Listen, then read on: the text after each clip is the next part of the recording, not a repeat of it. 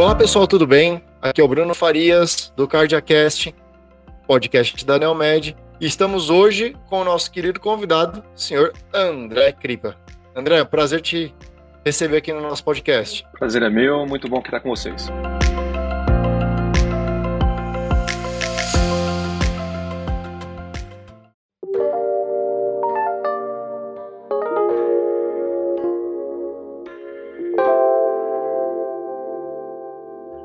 André, prazer ter você aqui no nosso podcast. Eu queria que você falasse um pouquinho da sua carreira. Você é uma pessoa que veio de ITI é, e hoje trabalha em hospital, trabalha com saúde, tem três soluções aí já no mercado, é, junto com a empresa que você trabalha.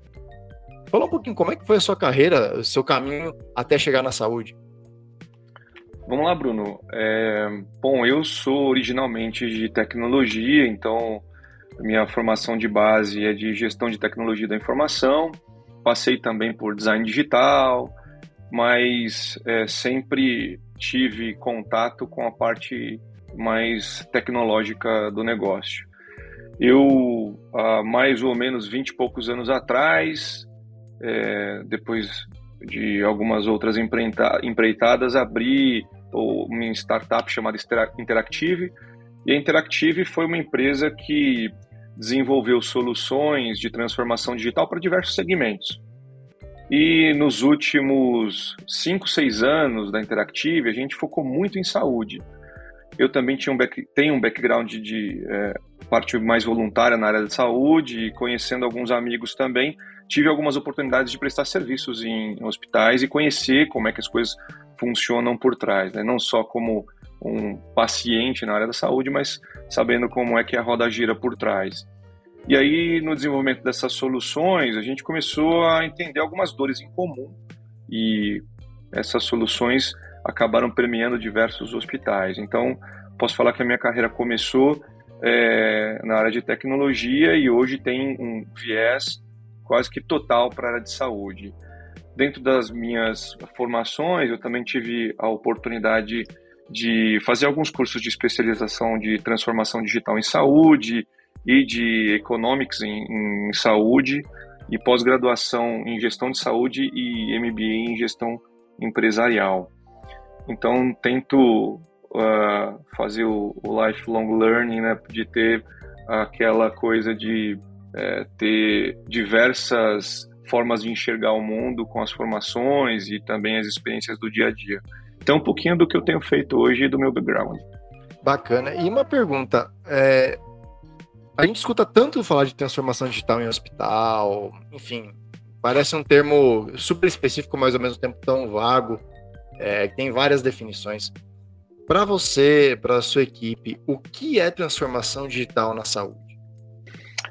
Olha, é muito mais do que digitalizar processos. Então, transformação digital é o apoio da tecnologia em resolver problemas que antes não tinham a possibilidade de serem resolvidos com a dinâmica, a rapidez é, que a, a, tecnologia hoje nos permite. Então eu acho que, embora a definição acadêmica deve estar completamente diferente disso que eu estou falando, mas no dia a dia o que a gente é, acaba enxergando é que muito se confunde em transformação digital e digitalização.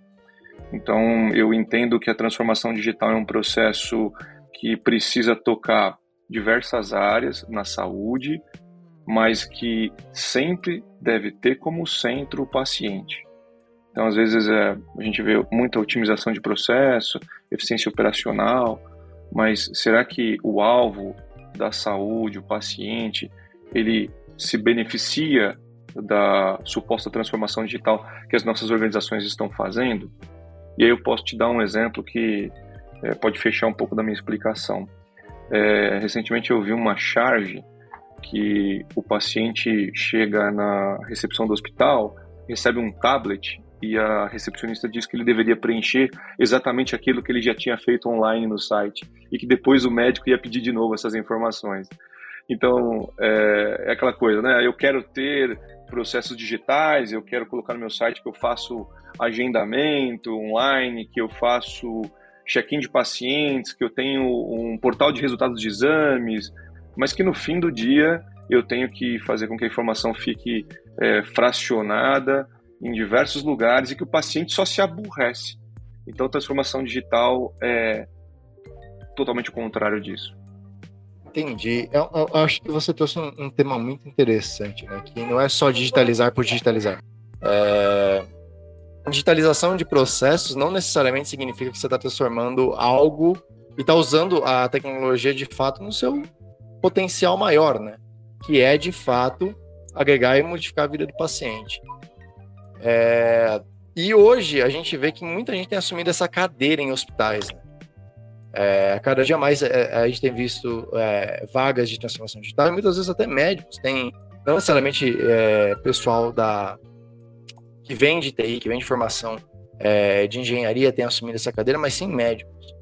Então, se um colega teu ou um amigo seu acabou de assumir essa cadeira em um hospital, qual é a dica que você dá para ele no D0 para desmistificar, conseguir conceituar, conseguir ter algum entregável é, sobre transformação digital dentro do ambiente hospitalar? É legal que você está fazendo perguntas bem fáceis, né? Acho que a pergunta foi boa pela que, sua respiração. É, eu acho que eu me sentia na cadeira desse CTO agora e fiquei até coração apertado. Mas eu entendo que eu, o primeiro passo que ele precisa ser bom em derrubar paredes, em construir pontes e quebrar os silos que as instituições tradicionais possuem. E os hospitais são instituições tradicionais. Imagine que é, hoje a gente tem visto, como você mesmo disse, é, pessoas de tecnologia que acabam sentando na cadeira de um hospital que não são de saúde. Então, quando a pessoa vem e traz essa dinâmica para uma instituição tradicional como o mercado de saúde, ele, ele se sente, é, em alguns momentos, até preocupado com o nível de maturidade dessas instituições e se ele vai conseguir dar atração a muitas das expectativas que o board é, constrói. Né? Então, é, falamos há pouco da diferença entre digitalização e transformação digital. É natural que um board mais tradicional entenda que os, os processos de digitalização por si só parecem bastar mas esse é, líder, né, esse diretor, esse superintendente de tecnologia vai precisar mais do que isso para trazer resultados. Então eu entendo que ele precisa equalizar as expectativas em todas as áreas, priorizar aquilo que de fato é preciso, porque a gente sabe que a saúde hoje está brigando por centavo, então não adianta promover uma série de novas iniciativas, é, inovações disruptivas que vão trazer mais custos para a saúde ou que vão fazer com que o resultado esteja é, muito intangível. Então, eu acho que alguns quick wins ele precisa definir com esses times e alguns desses podem ser simplesmente redução de filas, no show, outros podem ser integração de sistemas e outros podem ser redução de glosa. Então, dependendo do nível de maturidade que a sua instituição estiver, ele vai ter que entender quais são as batalhas é, maiores que ele vai trazar, é, tratar e com maiores resultados, melhores resultados. Você falou uma coisa muito interessante. Aqui na Neomed é, a gente tem um ditado que é saúde ancorado na vida, né? Então, a, a gente tem uma cultura aí de tecnologia que fala do fake it till you make it, é, de N coisas que hoje é, podem colocar a vida em risco do paciente. Então, a adoção de tecnologia, às vezes, no nosso setor, ele é um pouco mais lento exatamente pela ancoragem na vida. E aí tem um stakeholder que, diferentemente de qualquer outra indústria tem, você tem um médico que muitas vezes é uma figura científica que você tem que provar para ele que a sua segurança, que a sua segurança, que a sua solução é segura. Como que você pode fazer isso hoje, já que você faz isso aí há tanto tempo? inclusive vendendo solução para o hospital? Hoje a gente tem em alguns hospitais uma cadeira interessante que é do CMIO, que é o do médico voltado aí para tecnologia. Então ele tem a, a missão de fazer a ponte entre a área de tecnologia e a, da, e a área da assistência. O, o CMIO tem sido para nós uma conexão importante para que a gente consiga demonstrar na prática os resultados de iniciativas que talvez não estejam tanto é, na ponta para o médico que está fazendo assistência e na beira-leito beira-leito com o paciente. Então, a gente entende que esse é um bom aliado.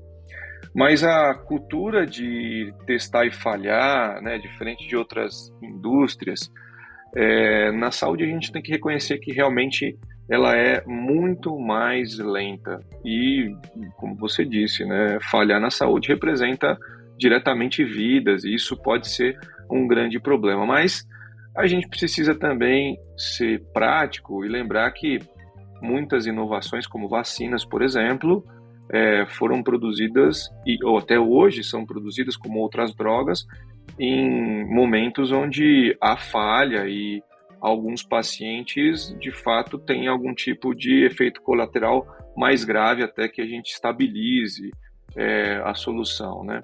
Então é importante garantir que uh, se fale menos na saúde, mas ainda é importante permitir algum tipo de falha. Nem, é óbvio que essas falhas precisam evitar ao máximo as falhas eh, graves, né, que envolvam a vida dos, dos pacientes. Mas falhar em processos, falhar em iniciativas é, de integração ou mesmo iniciativas que envolvam outras áreas do hospital precisam estar dentro da conta. É, é, e a gente hoje acaba vendo alguns hospitais com áreas de inovação tendo grande dificuldade de tangibilizar isso porque não conseguem trazer inovações tão é, grandes porque ainda há um medo de falha ou um, uma é, diminuta avaliação do risco na falha que algumas dessas instituições é, olhem, né? Mas é óbvio que reputação a gente, se a gente constrói ao longo do tempo e à medida que as áreas de inovação conseguem tangibilizar pequenos valores, eles vão é, alcançando os novos degraus e isso vai fazendo com que eles consigam iniciativas mais duradouras e, e, e grandes, né? Então, para essa pessoa que está assumindo essa cadeira agora, ela tem que ser, pelo menos na área da saúde que a gente está falando aqui, um pouco mais resiliente do que e mais paciente do que em outras verticais, porque afinal de contas, a, até começar a se provar, até derrubar as barreiras, até você trazer o médico junto da parte, principalmente da parte da assistência, para perto de você, ele é um stakeholder muito importante, né? Praticamente um dos mais importantes da cadeia. Se ele não se sentir confortável, se ele não confiar na tua solução, acaba que ela não vai decolar do jeito que você imagina. Né? E ainda mais no ambiente nosso, que, bom, é, como você falou, já, já empreende aí tantos anos em, em, em tecnologia, meu, meus, meus primeiros empregos foi vendendo alta plataforma também. Então, vendia SAP, Oracle, é, e aí teve uma grande transformação que hoje tem ERPs e CRMs de todos os jeitos, todos os sabores, principalmente quando veio o SaaS, né, quando veio o Cloud Computing para as empresas, acho que nos últimos 10, 15 anos. Isso a gente não viu muito em hospital, né? Ainda existe um jogo que está muito ganho ali em dois grandes é, PEPs. Né? É, e a gente vê muitas vezes a galera querendo fazer outro PEP. Né? Ah, não vou fazer um PEP, outro PEP. Poxa, mas por quê? Qual que é o grande diferencial do seu? Ah, o meu é um cloud. Poxa, vai ter alguma funcionalidade diferente, já está integrado com as fontes de pagamento, enfim dado esse jogo que a gente já tem, que já tem dois grandes players muito bem estabelecidos, é uma, até uma coisa interessante que a Cerner nunca conseguiu entrar no Brasil direito, né? De tão específico que é a nossa saúde, né? Tão específico que é o nosso modelo de saúde. Mas existem N outras coisas que você pode fazer adjacente a esses sistemas, né? adjacente ao prontuário eletrônico de um hospital. Ah, enfim, tem coisas que a gente pode fazer e vocês, é, pela, pela a, a, portfólio de produto de vocês, vocês têm feito isso, né? Essas camadas são externas a um PEP, que também são tão inovadoras quanto e trazem valor. Como é que é lidar e inovar e trazer soluções para um cenário onde já tem alguns, algumas coisas muito bem dadas e, e, e, consolidadas? A gente tem que começar a trabalhar em volta desses cenários. Aqui na CTC, hoje eu sou estou na cadeira de diretor de produtos e inovação, então a gente está muito interessado em entender o comportamento do mercado quanto a essas novas soluções. É, claro que os grandes uh, players de PEP uh, é, e EMRs aqui no Brasil, a gente sabe que são dois grandes, né, MV e Tazip, eles têm um foco muito mais voltado para o back-office uh, do hospital, e foi assim que a maioria deles avançou, do que nas soluções satélites, que hoje estão uh, muito mais uh, voltadas para o paciente em momentos deshospitalizados do que o, o, o, próprio IEMAR dentro do hospital, né? Então, essa é uma coisa interessante, porque agora a gente vê um movimento de deshospitalização acontecendo e o paciente não consegue obter seu prontuário, ele não consegue obter, muitas vezes ainda, o seu resultado de exames de forma estruturada, ele tem dificuldade de acessar uma plataforma de telemedicina, ele tem dificuldade de obter os seus agendamentos. Então, aquilo que uh, aquelas essas, essas plataformas atuais hoje oferecem não bastam para o paciente uh, pós-Covid. Então, aqui na CTC, a gente identificando essa, essa necessidade por alguns projetos que nós fizemos e até das aquisições que vieram aqui conosco da, uh, nas últimas compras que a empresa fez, é, nós estamos trabalhando com algumas soluções que é, fazem essa. É, que preenchem esse gap é, nas grandes soluções. E a gente investe muito em interoperabilidade de dados. Então, é, a, a, a solução mais simplista sempre é: vou construir um novo prontuário universal que todo o Brasil e o mundo vai usar um repositório central de dados e informações, e aí a gente vai ter informação e dado do paciente sempre que for necessário. Bom, essa é a solução rápida e fácil, né? Mas é, para toda para todo problema grande sempre existe uma solução fácil, elegante e errada, né? Então é isso que a gente vê dentro da saúde. Muitos acham que simplesmente construir um repositório central resolve todos os problemas, mas não é assim. E o nosso país é um exemplo disso, né? Um continente é, com diferentes é, realidades. A gente tem até mesmo dentro da cidade de São Paulo, de onde eu falo agora, é, diferenças de poucos quilômetros, realidades completamente, completamente diferentes. Então, a gente tem o topo da ANAP numa esquina e a gente tem uma UBS é, mal informatizada na outra. E o ponto é que se a interoperabilidade, se os dados do paciente não estiverem à disposição em todos os, os momentos da saúde, é, não, não serve para nós como, como país e como é, pessoa, né, nós que estamos mais próximos da saúde, é, não serve desenvolver uma solução que só vai fazer com que os mais abastados consigam usá-la. Né? A gente sabe que é, os hospitais privados hoje são uma pequena cadeia daquilo que a gente é, tem de saúde no Brasil. A saúde suplementar ainda tem um, um, uma abrangência muito baixa. Né? A gente precisa que as soluções de saúde que a gente desenvolva, que a gente crie, que a gente promova, ela atinja é, todo, toda, todos os nossos é, cidadãos, toda, toda a nossa população. E esse é o grande desafio que a gente tem que enxergar. Então não adianta você, é, no fim do dia, propor uma solução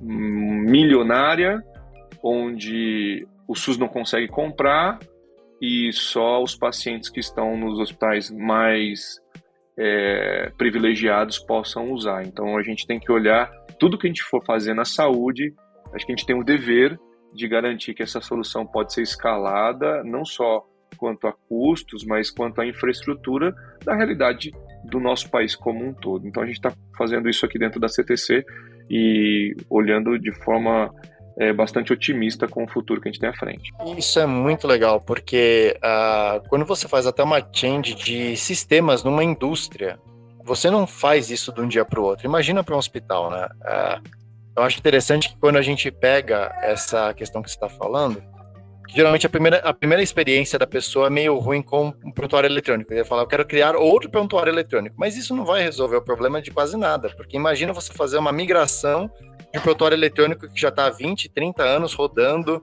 com versões, com customizações, e no final das contas cada prontuário é quase, é quase único em si, né? É muito difícil você ver um MV que é configurado do mesmo jeito no outro hospital.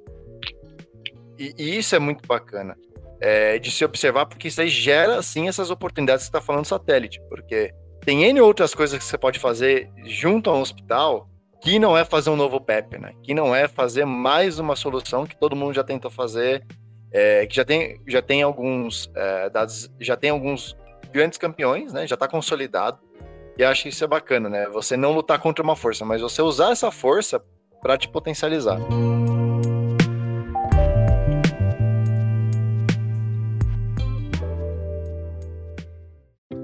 Oferecer laudos de eletrocardiograma em até 10 minutos, tomar decisões baseadas em dados e acompanhar a jornada integral do paciente são alguns dos benefícios do Cardia para o seu hospital. Saiba como aumentar a receita da sua instituição de saúde unindo cardiologia e inteligência artificial. Acesse neomed.com.br.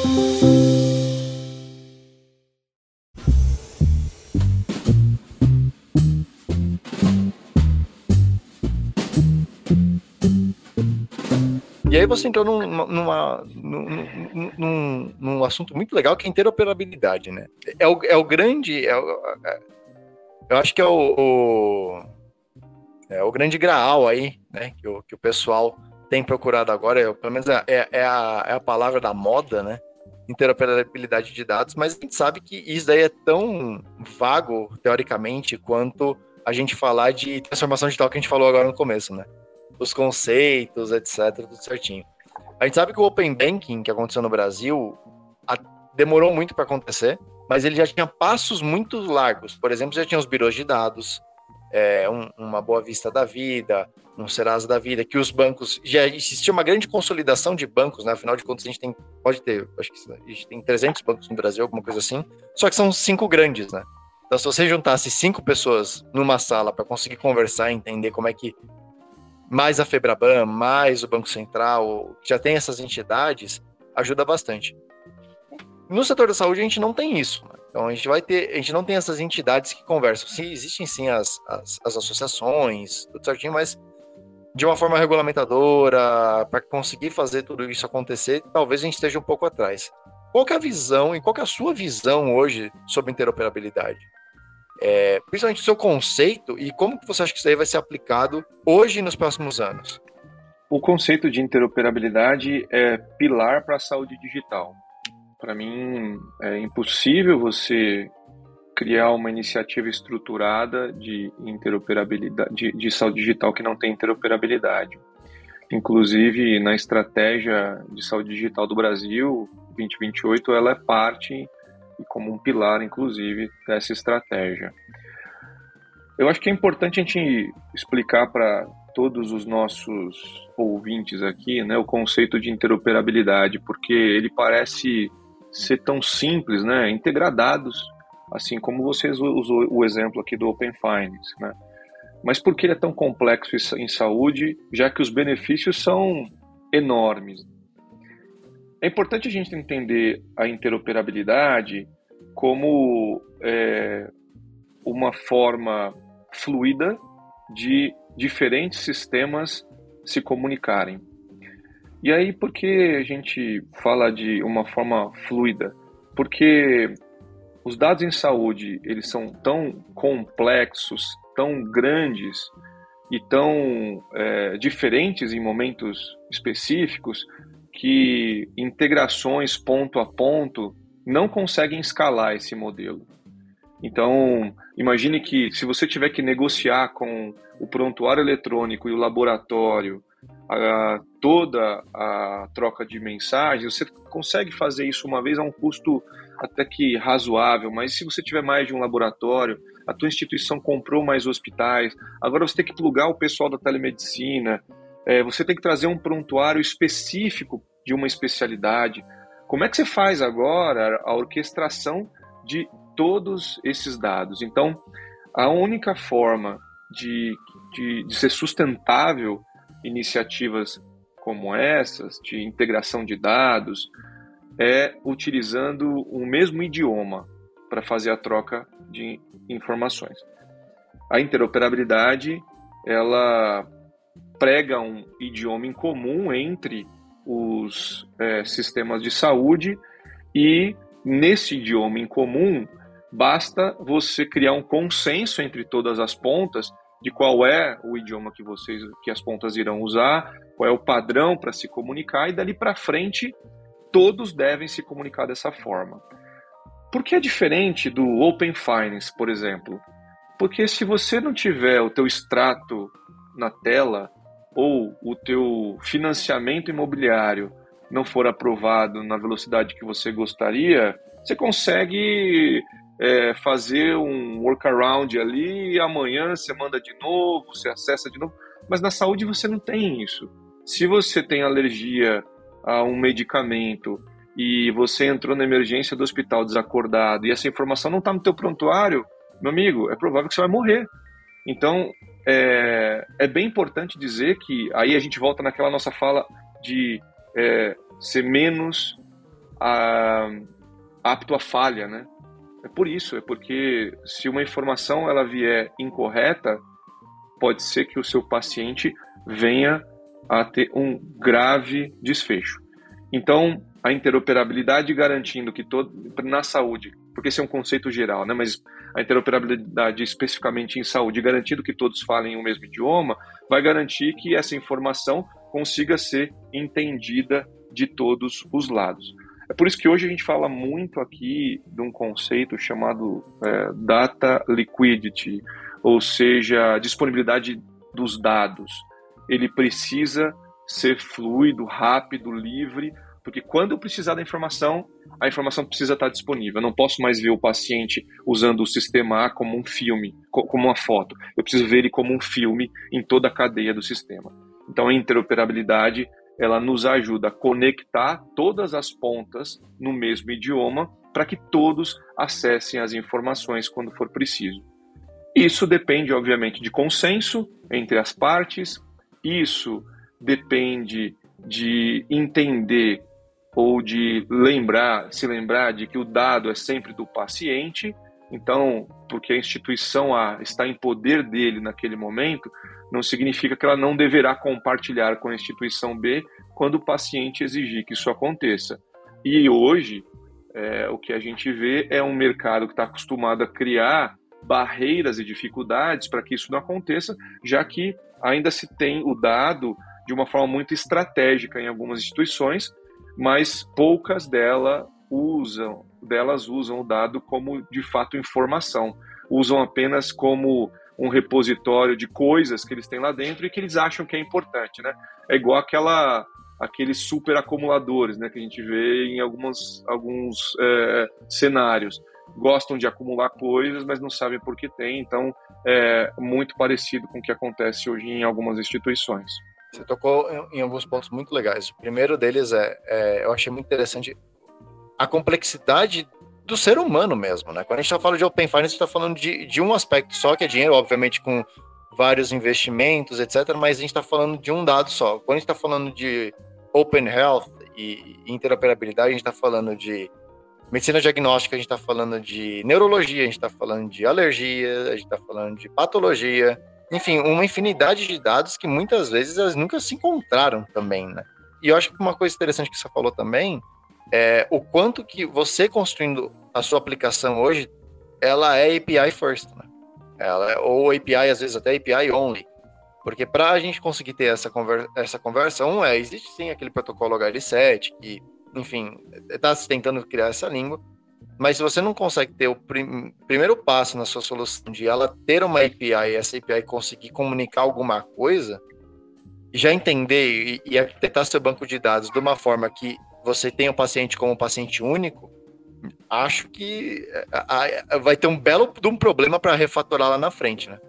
Vai, até porque algumas das soluções que escalaram em saúde entenderam, pelo menos à época, que simplesmente disponibilizar uma API era uma forma de integrar o dado. Ah, vamos dizer que, a grosso modo, pode ser que sim, mas o ponto é que a gente falou aqui sobre escalar essas soluções, né? ou escalar essas conexões, melhor dizendo.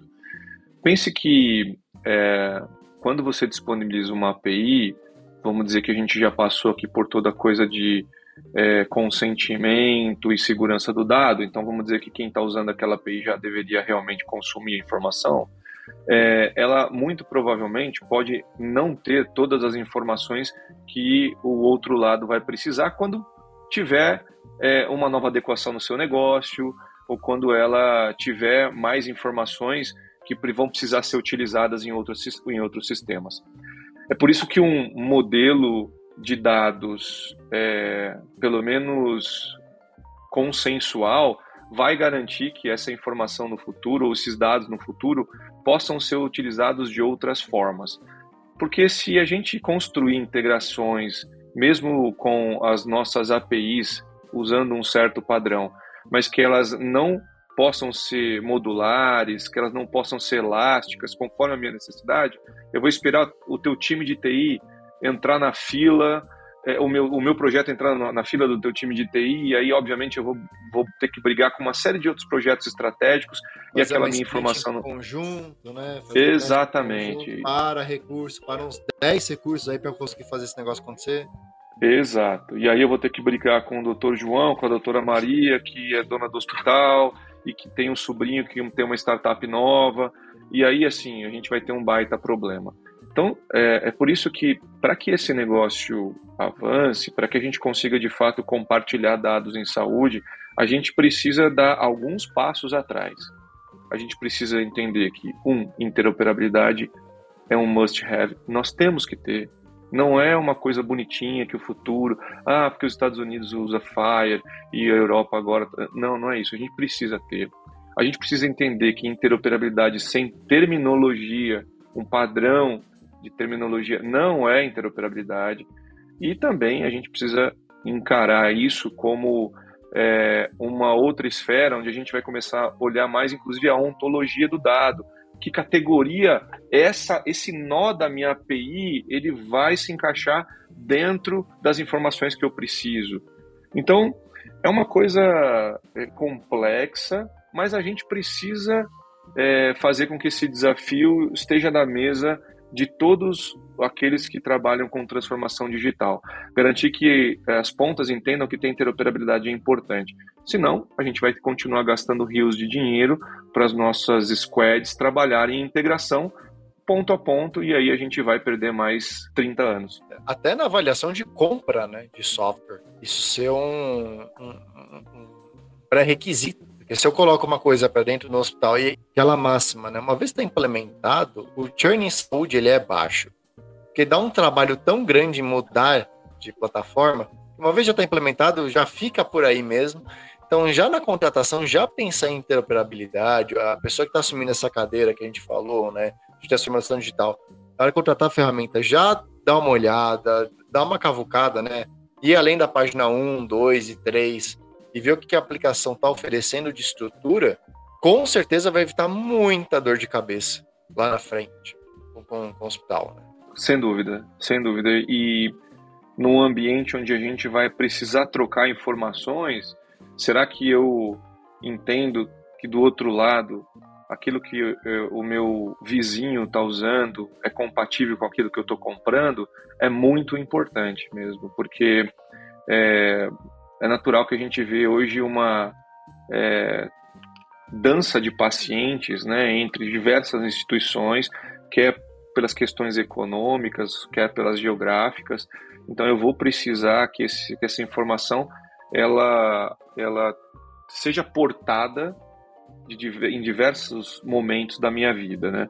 Então quem é, compra saúde, compra tecnologia, precisa entender que essa é uma necessidade dos nossos pacientes no fim do dia todos nós somos ou seremos pacientes. E é por isso que eu disse que a gente precisa partir de iniciativas estruturadas. Culturalmente, no nosso país, não adianta, vai ter que ser por força de lei. A gente poderia falar que as principais instituições iriam se unir numa iniciativa, num grupo de trabalho, mas isso já se tentou várias vezes e não avançou na, da, da quarta reunião em seguinte. Então a gente precisa fazer com que uh, uma lei, uma algo um, estruturado, institucionalizado, precisa uh, definir que o padrão de troca de dados é esse, e a gente hoje já tem bons exemplos com o histórico da Rede Nacional de Dados em Saúde, a NDS, que usou FHIR para trocar dados com vacina e resultado de Covid. Isso foi rápido, todo mundo estava engajado no negócio, e é por isso que quando você ia no posto de saúde tomar uma vacina, menos de cinco minutos ela estava no teu Connect SUS. Ou seja, todo mundo usou um padrão para troca de informações. Por que a gente não consegue escalar isso, né? Então, acho que esse é um dos grandes desafios da nova Secretaria de, de Saúde Digital, né? agora com a doutora Anistela. Então, a gente tem uma grande expectativa que essa é, definição, né, por lei ou qualquer instrumento que o nosso país encontre para definir isso, é, crie um mecanismo que daqui X tempo nós seremos obrigados a fazer a, a portabilidade dos dados usando um padrão. É, e falando nisso, até tem uma questão de relevância, né? É, eu aposto que você também é muito procurado para dar mentoria a empreendedores. Aqui na Neomed a gente sempre está de portas abertas para empreendedores da saúde, a gente conversar, né? Afinal de contas, já está há seis anos, a gente sabe alguma uma coisinha ou outra, né? E, e, e, se eu ganhasse um real a cada pessoa que um dia me chamou e falou: Olha, eu fiz o exame no laboratório A e depois eu fui fazer o exame no laboratório B e eu queria ter uma aplicação aqui que unisse todos os meus exames num lugar só e eu estou disposto a fazer isso, etc. Eu já vi tantas pessoas querendo fazer isso, tantas pessoas fazer isso. Só que o que acontece é o seguinte: não se faça a conta que o brasileiro faz em média um, um, um e meio exame por ano. Ou seja, tem anos que ele faz dois, tem anos que ele faz um. Então você vai pagar 15, 20, 50 reais para uma coisa que você só faz usar uma vez ao ano. Então, de fato, as forças elas têm que ser mais estruturais do que puramente eu criar um aplicativo para unir todos os meus exames, por exemplo. Seja, eu aposto que você já foi sondado 500 vezes sobre o um assunto parecido. Sim, hoje é quinta-feira, eu posso dizer que segunda-feira fui. e o mais interessante é que quem nos procura, nos procura com um brilho no olhar de que descobriu é, petróleo, né? Eu acho isso super interessante, porque isso demonstra como o mato é alto na saúde para a transformação digital, né? Porque a pessoa fala, olha, não é possível que ninguém nunca pensou nisso, eu devo ser super inteligente e então eu quero colocar essa iniciativa à frente, né? E acho que é super nobre, né? Cada um tem uma forma de pensar e olhar, e a gente não tem que matar essas iniciativas, muito pelo contrário, tem que estimular. Mas é, o fato é que é, se há uma dor tão grande, há também uma necessidade né, de transformação digital, mesmo em questões tão rudimentares como essas que a gente está falando aqui, que de fato precisam ser abordadas. Né? O, o, o nosso país ele tem uma, uma uma história né, de empreendedorismo muito grande. Alguns dizem que são pelas crises, outros pela nossa criatividade. Aí fica dependendo de como a gente enxerga a vida, né? 50-50, vai. Pois é, podemos dizer isso. E mas isso uh, não, não, tira o fato de que realmente há um, um, uma necessidade grande dentro do, da saúde para transformação digital e para garantir que, que essas informações estejam é, na mão do paciente quando ele precisa. As startups hoje estão ficando cada vez mais especialistas, né? Eu posso dizer até que super especialistas. Então, integrar informações para elas é também muito importante, porque certamente ela não vai estar presente em toda a cadeia da informação. E aí ela vai precisar é, obter informações e dados em diversos momentos né, da sua jornada. E é por isso que tanto uh, as health techs como é, outras empresas que desejem empreender em saúde já precisam entender que interoperabilidade é uma coisa que eles é, precise, precisarão ter e, e conhecer para fazer com que as suas iniciativas sejam escaláveis. Do contrário, isso vai ser um problema, inclusive capital, para a longevidade dessas startups.